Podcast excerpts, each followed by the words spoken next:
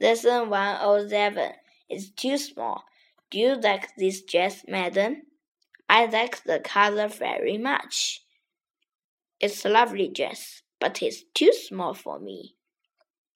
What about this one? It's a lovely dress. It's very smart. Short skirts are in fashion now.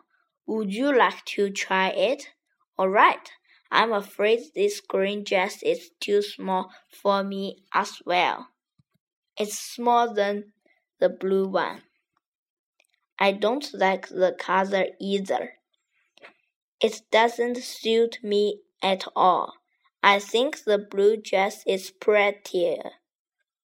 Could you show me another blue dress?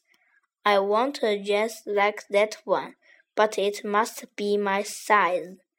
I'm afraid I haven't got a larger dress. This is the largest dress in the shop.